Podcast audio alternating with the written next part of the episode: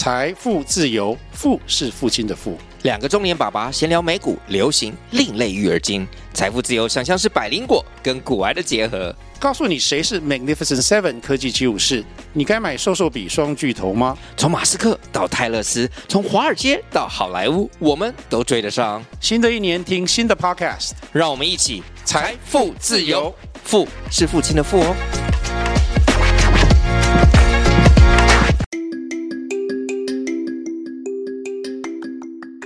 大家早安，欢迎收听通勤十分钟 On the way to work。每天早上跟着我们一起掌握最新的国际商业新闻，了解各个产业衍生出来的商业趋势。我们相信，每天只要花一些时间，一起进步一点点，长期下来就能够看见巨大的成长。我是 Esther，哟，我是 Tony，让我们一起在通勤的路上前往世界。大家早安，今天是七月二十四号，星期一，欢迎回来通勤十分钟。大早安。那今天呢，我们要来跟大家分享，就是在六月份的通勤读书会，我们收集了通勤族的好书推荐书单。那我们每个月呢，都会在 Instagram 上面收集大家的好书推荐，然后呢，把它整理起来，分享给更多人看到。那最近呢，因为也到七月底了嘛，所以我这两天呢，也会在我们的 IG 账号再来问大家说，哎，最近在看什么书？顺便分享一下我们最近在看的书。所以大家如有兴趣的话呢，也欢迎可以来跟我们一起分享最近看的书。那在六月份的书单呢，我觉得通勤族分享了很多本书，我自己。也非常喜欢。之前呢，就有收到一位聪明族他的讯息，他就说：“谢谢你们分享的书单。”他自己呢，之前是都买实体书，要看比较不方便。然后他最近都是用博客来的 App 去看电子书，一个礼拜就可以看一本，趁着上班空档可以拿手机出来看，比较方便。分别读完了《明日、明日又明日》、《红色赌盘》，然后最近在看《上流儿童》。每本书呢，都带给我很多启发，也让零碎时间不至于浪费。真的很感谢你们，希望可以继续收听你们的分享。那我觉得真的非。非常的开心啊！最近呢，是我们频道呃成立的三周年嘛。这三年来呢，当我们开始深入挖掘商业故事，还有跟自我成长有关的内容的时候呢，其实从来没有想过啊，在这个这么迷人的领域，能够激发出这么多的好奇啊、策略以及创意。我们每天呢，都在节目里面跟大家分享很多优质的内容，在这些过程中啊，累积了丰富的经验，发掘了很多智慧的宝藏。那当然呢，最开心的就是收到通勤组的回馈的时候，也谢谢大家一直以来的支持跟陪伴。那我们。最近三周年的优惠活动呢，已经快要结束了，有很多通勤族都已经开启这个优惠，就是延长到一个月的免费试听。如果你还在犹豫的话，记得呢，一个月免费试听是只有到这个月底哦，所以呃。这个礼拜算是七月的最后一个礼拜了吧？如果你还没有开启的话，记得在七月底之前可以开启，不然错过的话呢，可能就要等到明年了。那我们特别推荐是一个月的免费试听，再加上年费的七六折优惠，就大约等于四个月的免费收听，千万不要错过啦。那不知不觉七月份也快要过完了嘛。上礼拜五的免费集数，我们分享到今年夏天世界各地热浪来袭，想必大家应该都热坏了吧？现在呢，我们就马上来看看这个六月份的通勤读书会书单，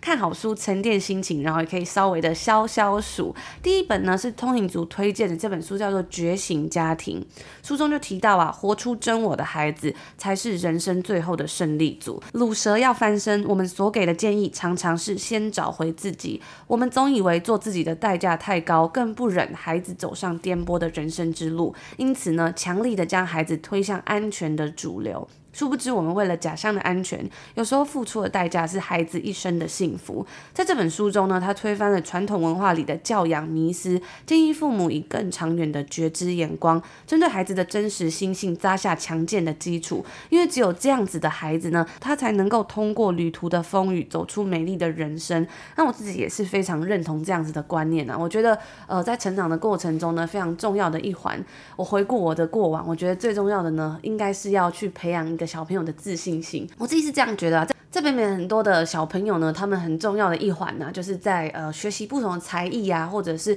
学习不同知识的过程之中，找到属于自己的信心。嗯，那其实呢，在北美这边呢，特别是在加拿大这边呢，就是我也曾经有看过，像是我们很喜欢的作者，就是写艺术 Outlier，还有其他的嗯这个 Talking to Stranger 啊，还有很多非常多畅销书的这作者 Malcolm Gladwell 呢，他也曾经有分享到，因为他算是一个移民，可是他从小是住在加拿大 Ontario 安大略省的一个小镇长大的，那他就有讲到说啊，其实，在加拿大呢，小朋友呢，可能从两三岁开始。你就要开始要一定要选一个 sport，也要选一个运动来去参与啊。嗯、那其实对于加拿大人，大部分人都是选 hockey，就是冰上曲棍球嘛。那他自己呢，其实是他也算是一个 outlier，也算是一个艺术啊。因为他说他那个时候好像是六岁的时候才搬去那个小镇，他六岁的时候就发现呢、啊，他所有身边的人呢都已经打 hockey，就打冰上曲棍球有好几年的时间了，所以他一直觉得他没有办法就是 fit in，因为他没有办法去参与这样的运动。那其实他在艺术这本书。书里面的第一章节就写到这个 hockey 冰上曲棍球的这个算是一个观察啦。那但是呢，他要发现说，虽然他没有办法去 partake，就是去参与说冰上曲棍球，但是呢，他还是找到了其他的运动。我记得好像是跑步啊，或其他的运动。因为啊，其实你的成长呢，很多在这边的很多人啊，还有在这边的职场呢，大家会喜欢用运动呢来去看看。你是什么样的人，而不是单纯的你的学业成绩，而是说，诶，你参与的这个运动，不管是你是冰上曲棍球，或是篮球、网球等等，不管是团队的或是个人运动呢，你都有办法说，诶。你学到了什么？你从这样子的运动，可能是团队合作，可能是毅力，可能是恒心等等的这些东西。那大家其实，嗯，可能某一些人是非常在乎这这这这样子的事情的。那除了这之外呢，运动当然就是一个非常好社交的一个方式。如果是团队运动啊，因为你会认识非常多的队员，那你就可以借由这样子呢，有共同的兴趣、共同的话题呢，去从小就。累积这样子的一个社交的训练，有一句话是这么说的啊：幸运的人用童年治愈一生，不幸的人用一生治愈童年。那我自己是觉得，在我们成长的那个年代啊，好像很多都是呃，你要合群啊，你要做乖小孩，甚至是用成绩来比较你一个人的优秀程度嘛。但是现在这个年代，可能呃很多的小朋友都比较好了，大家可能比较重视的是个人的发展啊，你的内心啊，还有你的自信心。我觉得算是一个很棒的一个改变吧，因为我觉得很多时候呢，在长大之后会发现，哎。好像成绩已经不能代表一切了，人生会遇到很多的高低起伏。你需要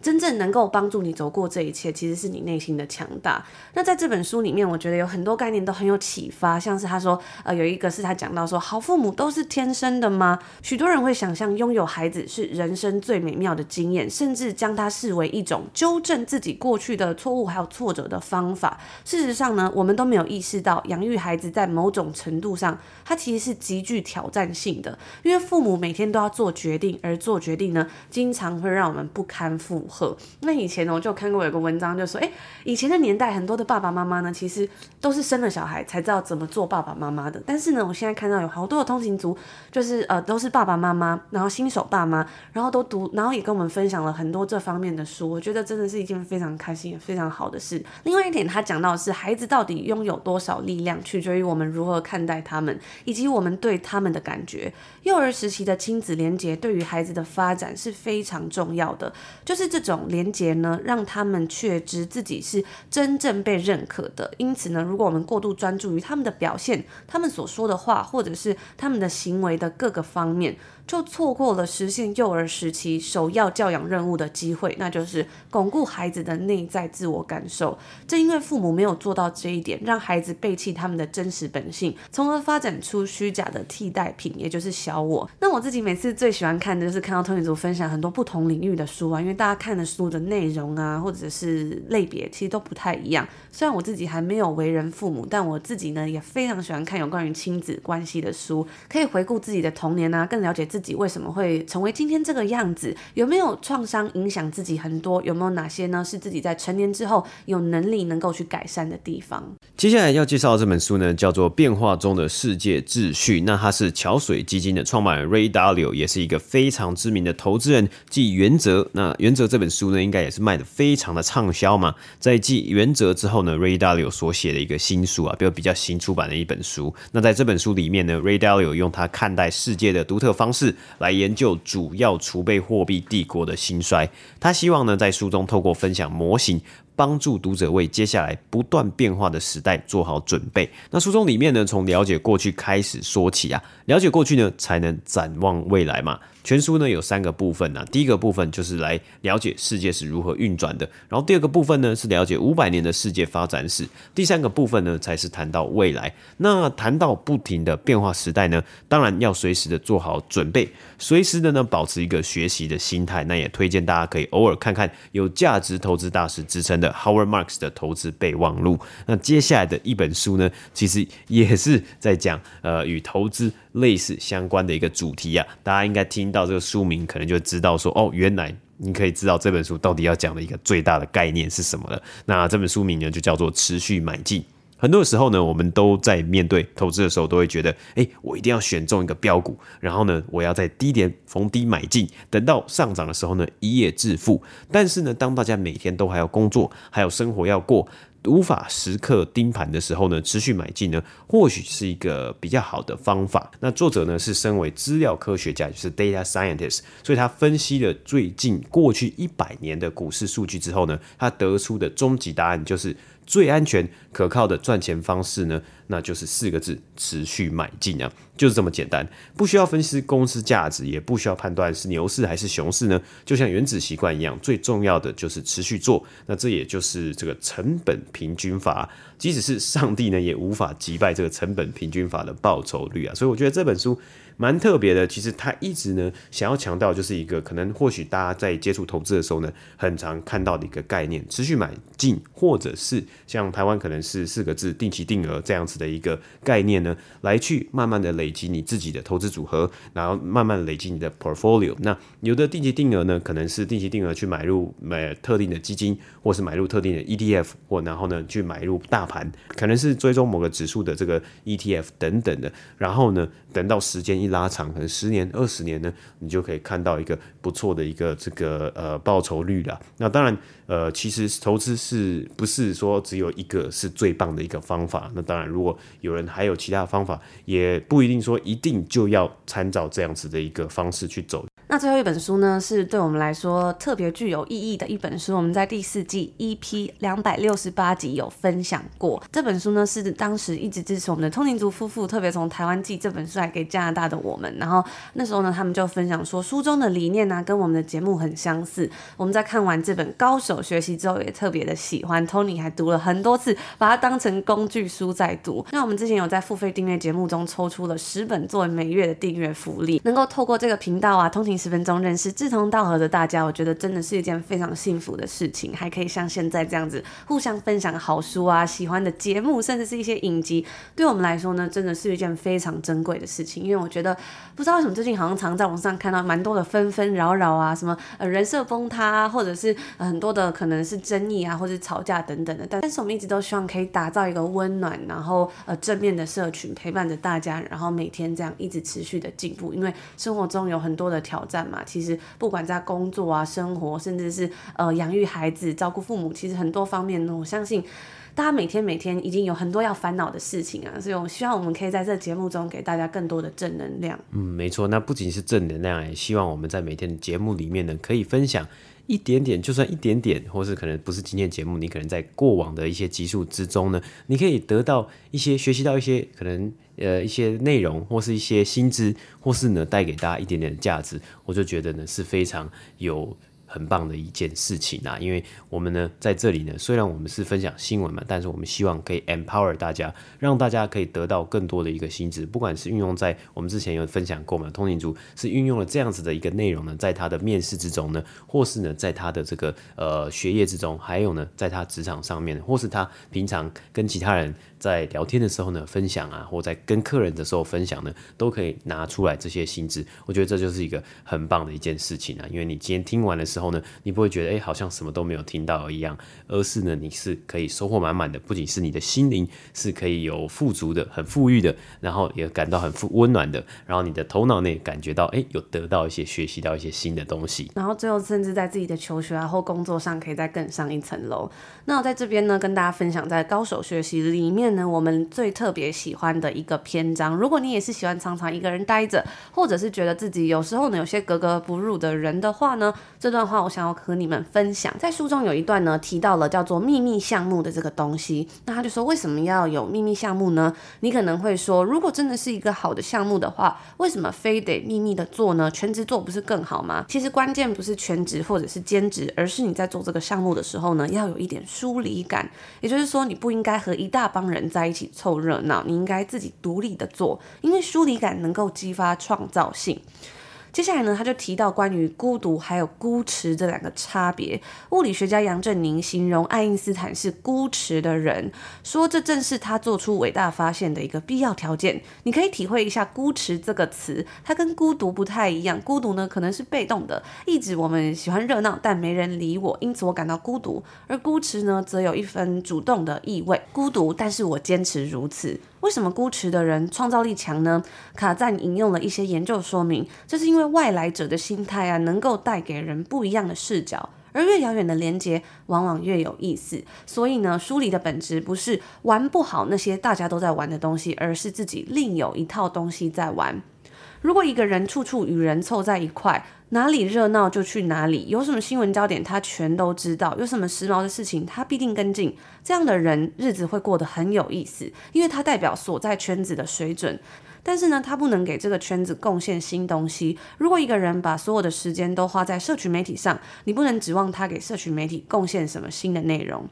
最后呢，他说道：“祝你找到自己的秘密项目，面对流行笑而不语，私下练个大招，那也许是能让你完成致命致命一击的武器，也许是你最后的底牌，也许你永远都用不上它。”有了这个项目在，你的感觉会很好，你再也不会感到孤独。那最后这句话我自己非常喜欢，他就说：创造者的知己一般都不在本乡本土，你和远方的某些事物连接在一起，你比别人多了一重生活，你有一个难以与人言说的秘密。那祝福大家都找到自己的秘密项目。那我们在今天分享的这几本好书推荐呢，其实我们在上个礼拜六有以文字版的这个通勤精酿电子报寄出，所以呢，这是上半部嘛。那大家如果想要看到下半部的话，欢迎可以订阅我们每个礼拜每个星期六的呃，算是商业新闻电子报，我们会在星期六的时候寄给大家一些有趣的商业新闻啊，或者是这个好书整理。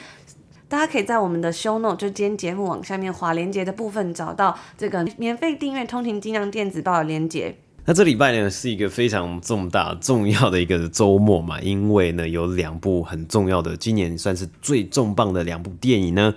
上映的，就是 Barbenheimer 啊，应该是一一部是芭比，然后一部是 Oppenheimer，就是奥本海默嘛。那我们在昨天就是礼拜六的时候呢，就是有去看了一下这个芭比啊，为什么没有看？奥本海默呢？奥本海默呢？因为我们在加拿大这里呢，这个其实看电影是连字幕都没有的啊，基本上就是你要用你要用你的英文听力啊。那虽然呃，我看一般的电影，其实英文听力是 OK 的，我觉得我其实就是完全可以了解。但是呢，阿本海默人，我非常的害怕，我如果进去看呢，看了三个小时，可能就会变成一个大型的英文课跟历史课了，所以我是有点担心。那我就想说，如果等之后呢，有呃这个中文字幕的这个呃影片啊，或是之类的。我再我再来找时间再来把它看一下，不然我其实是蛮想要去看的。那其实我们之前有在这个节目上跟大家分享过啊，就是你在加拿大，你可以去跟他要一个算是呃字幕的辅助器啊，然后就。是连接在你自己的位置上面，然后就有点像一个小小的荧幕，然后电影在播的时候呢，它的就会有字幕这样子，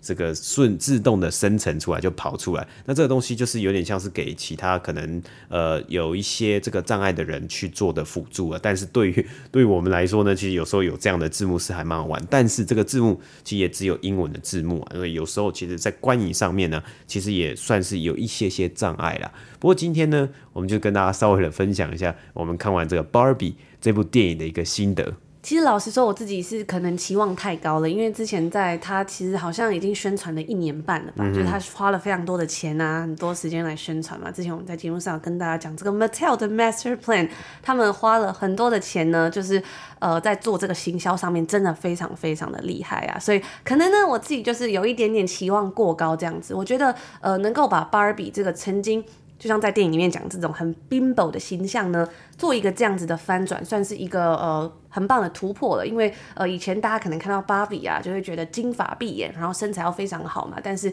在这部片里面呢，他们是把他想要感觉像 Mattel 好像要来洗白这样子的一个感觉吧。那我自己是觉得呢，他在这个很多方面的事情批判的不够深刻。然后会让人觉得好像什么都想说一点，但最后都大乱斗的这样子的感觉。那我自己其实我觉得，呃，我最比较不喜欢的一个部分呢，就是它里面呢，感感觉是在用芭比在比喻说现实是生活中的男性，然后用 Ken 在比喻呃现实生活中的女性嘛。然后呢，他就变成说两个人在对打，然后最后结果就是 Barbie 打败 Ken 了。所以如果翻到现实社会中，是不是又代表着嗯？现实社会社现实社会中的男性呢，又打败了女性，但我一直都觉得，其实，在这些事情上面，其实并不一定是一个零和游戏，所以我自己可能会觉得没有这么喜欢吧，就觉得。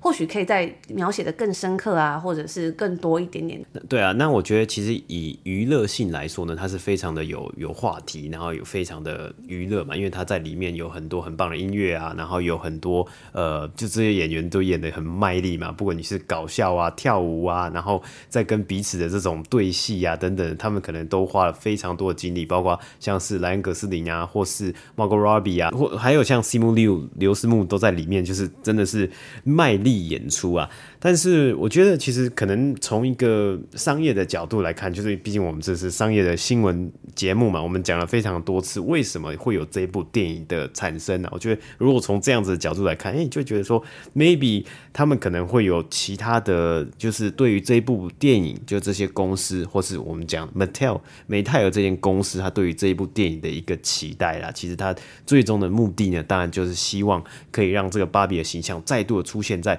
很多的呃受众的眼前，然后呢，去进而去推动他们自己的销售额啊。那我自己呃，其实我们今天讲这个好像是有一点点剧透了，但我自己呢，其实我认为我看到这个电影里面，我自己有一个分析啊，其实它的受众呢，搞不好是在可能呃，如果在北美的话，它受众最主要可能是一些青少年的女生。那为什么是青少年的女生呢？这是我自己的观点，一个自己的分析啊。就是她在影片的里面呢，电影里面，她其实也有讲到，就是女生小女生她们会喜欢玩芭比娃娃，但是呢，可能到一定的年纪，maybe 到十岁之后呢，她们会觉得哦，芭比娃娃就是一个，嗯，就是一个她曾经玩过的玩具，她不想要玩，因为不酷了。所以呢，Rose Mattel 呢，他可能会想说，诶，那如果我今天拍了一部这样子的一个电影。然后呢，我让可能十几岁的女生，teenage girl 到十八岁，她们可以再度的喜欢上芭比，因为芭比她这一次的形象不只是金发碧眼的一个呃，就是传统的一个漂亮的女生，而是呢有不同的形象，有黑人的芭比，有其他人的芭比，有不同职业的，有总统的芭比，有太空人芭比等等的这些东西，然后可以让再度的让这些青少年的女生喜欢上这个角色的话呢，他们可以最终就是做这个销售嘛，就可以卖这个芭比娃娃的玩具。那如果呢，假设我们在这里都是一个假设，假设他原本呢会买芭比的人，会买芭比的受众呢，就是一到十岁的呃小女孩。好了，我们这里讲小，或是说小朋友。但是呢，如果今天因为这样子的影片，它可以呃把它的受众扩展到十岁到十八岁，就是说，哎、欸，为什么这么大了，十八岁了，大家想，哎、欸，为什么还会玩玩具嘛？但其实我们看到现在全世界最大玩具公司乐高，其实有不只是小小孩、小朋友在买乐高，其实到四十岁、五十岁的大人呢，还是都喜欢乐高这个东西，所以。不一定就是，其实现在我觉得买买玩具、收集玩具的一个年纪，不一定是只有某种特定的年纪，或是小朋友才在玩玩具。所以对于 Mattel 来说呢，假设如果他可以开发出十岁到十八岁的一个新的客群的话呢，那他就是从他的这个呃消消费者的一个可能年龄层，从一岁就会直接拉翻倍。到十八岁，那这样他的销售额是不是就可以成长一百 percent 呢？但是这是我们用一个商业的角度来去做这个分析的。那其实呢，为什么他们会想要做这样子的电影？其实我们之前也在节目之中讲过非常多次嘛。呃，这一次呢，Mattel 呢，它是有一个 master plan，它是有很缜密的计划呢，要来拍十七部电影，关于他们所有的这个就是玩具，不只是芭比啊。那这样子的这个计划呢，就是希望透过电影。然后呢，跟这个各种的联名，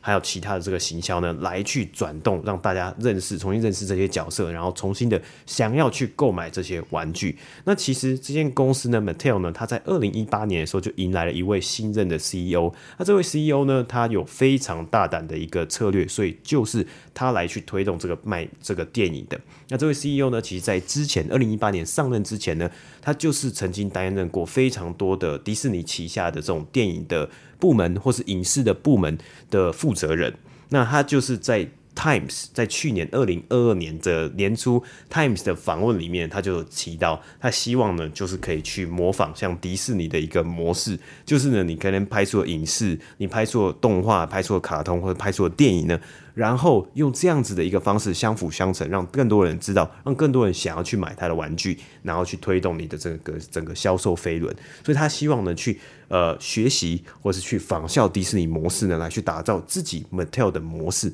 那在二零二三年，今年这个芭比这一部电影呢，也确实是第一部美泰尔 Mattel 他们来去制作的电影哦。我这是已经是第一部了，虽然好像很厉害，可是其实我们之前有讲过。在过去呢二十年，已经有另外两间在目前在他们前面的玩具公司做过这件事情的，就是在二零零七年，孩之宝 Mattel 的死对头呢，就曾经已经推出过变形金刚了。当时就是已经已故了他们的 CEO Brian Goldner 呢，他就想出了这个方法，就是用他们的旗下的非常知名的玩具系列呢，呃，改编变成这个真人版的一个变形金刚嘛。现在也是出到第六集、第七集了，每一集呢，其实票房也都是有破。一两亿，甚至最高好像有破十亿、十一亿美金的，是非常当时非常的热卖。那也呢推动了孩之宝在二零零七年之后呢，营收不断成长。在二零一三年的时候呢，甚至跟 Mattel 的这个股价是黄金交叉。然后在二零一七年的时候呢，是一度啊，孩之宝它的市值呢是比 Mattel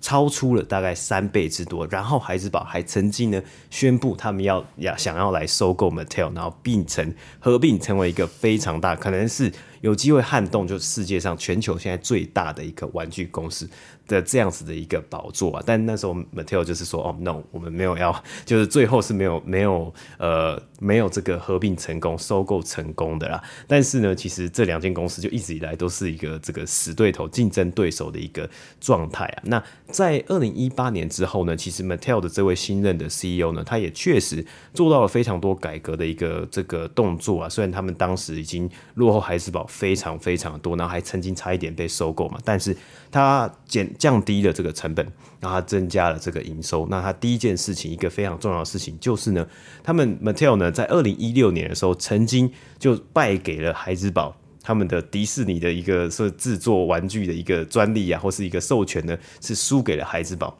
但是呢。Mattel 在二零一八年新任 CEO 上任之后，他在大概好像是去年还是前年呢，就把这个专利呢或是授权呐抢回来了。所以这也算是让这个 Mattel 呢这几年也慢慢的再重新这个回到一个讨论或是一个这个竞争市场之中啊。那在二零二零年之后呢，我们如果看到 Mattel 跟孩之宝的股价成长图呢，其实 Mattel 又重新的再攀升回来了。目前两间公司的市值大概。已经快要差不多了，从原本的差大概三倍到现在呢，可能都是在八十亿上下。m a t e l 还是稍微的落后一点点，但是我们刚刚知道这个孩之宝的灵魂人物 Brian Goner 他其实是在二零二一年的时候就呃因病去世了，所以后来孩之宝也呃任命了一个新的 CEO，但去年其实他们整间公司呢也有遇到了一些问题，也遭遭到了这个激进投资人的一个呃。呃，压力啊，然后要被迫去思考要不要去呃分拆公司的很多重要的部分，像像孩之宝有很重要的桌游业务啊。那另外一间公司呢，就是现在目前世界上最大的玩具公司乐高呢，其实在二零一四年就推出过乐高玩电影。那当时其实这个乐高玩电影呢，他们也曾经在他们自己的年报之中呢。指出，二零一四年的这个乐高玩电影是大大的提升了他们在二零一四年整个乐高的一个销售。在二零一五年的时候，乐高的这个年营收呢，其实有成长二十 percent 到三十 percent 啊，所以表现真的是非常非常好。而且呢，其实乐高玩电影这部这个电影呢，也得到了很多的赞赏嘛。因为比如说，包括像是他好像他的歌曲，就他有一个原创，有有有一首原创歌曲呢，是有在呃奥斯卡奖上面去表演的。那当时真的是。受到了很多的好评，那他们也后来也出了乐高玩电影二啊，然后还有这个忍者系列，还有 Batman 蝙蝠侠系列呢，很多这些系列其实都是更 Taylor 给小朋友看的，就是这些乐高的动画，像忍者系列啊等等的。那这个东西呢，其实也一直以来就是帮助乐高呢，可以让他们这个销售额还有营收呢是持续的增加。所以其实我们讲完了这些这个算是历史之后呢，我们也知道 Mattel 呢就是这个 CEO 他也知道。你要复制迪士尼的这个呃成功模式，你要复制孩之宝成功模式，你要复制乐高成功模式呢？他接下来呢，一定会用十七部电影呢，还有这个算影视作品啊，来去轰炸所有的消费者，让大家再度的知道 Mattel 这个名字啊。其实，在这部芭比的电影里面，我觉得 Mattel 这个名字也出现了非常多次嘛，嗯、所以他们有很多的镜头，很多的很多场戏呢，其实都大大的把 Mattel 这一个商标都把它打出来了。没错，所以以商业来说呢，我觉得真的是非常非常厉害，感受到他们很用心在行销的这个部分。但是呢，呃，我觉得若以 entertainment 娱乐来说呢，这部电影绝对是可能还不错的，可以稍微娱乐一下、看一下、笑一下这样子。但是，呃，如果呢是像我这样子，可能有过多的期待，里面呢可能会有非常非常很多呃可能比较深刻的东西，我觉得可能就比较难了。我觉得有一点点的这些，我觉得里面有一些剧情真的是有点，我个人观感啦，比较 lazy writing 一点点，像是呢，比如说 为什么他穿直排轮啊，然后呃去划水啊，然后再骑脚踏车，然后再露营，然后就可以到达人类世界，然后还有包括呃为什么这个母女呢突然之间就和解？本来这个女儿不是觉得不开心吗？然后后来又说我们要拯救芭比之类的啦，这些让我自己觉得还蛮出戏。当然我当然还有像是呃 Ken 的这个部分，就是诶他到最后来做这一连串的事情，我觉得这剧情好像有一点点太复杂了，就是东西太多了。嗯，所以他其实他可能他的利益是他想要 cover 他想要讲的东西非常的多，嗯、然后他想要表现的这些故事线啊，其实是非常的多了，有不同的角色，不同的可能他们的心理层面，但是因为毕竟电影只有大概两个小时的时间，你很难去。收收尾嘛，你还能好好的把这些可能他开的线啊，都把它好好的收结束掉，那就会让人觉得有一点点可能遗憾嘛。那以上呢就是今天所要跟大家分享的东西啦。很快呢，七月就要过完，来到八月份了，也希望呢大家在这个七月这么炎炎的夏日呢，我们分享的这个书单可以陪伴大家，就是稍微消消暑啊，在周末的时候可能觉得哎、外面天气很热，不想出门的时候，在家里有好书也可以陪伴你度过。那我们就在这边祝福。不错，通勤族，今天星期一有一个愉快的开始，美好的一天，我们就明天见喽！明天见，拜拜。拜拜。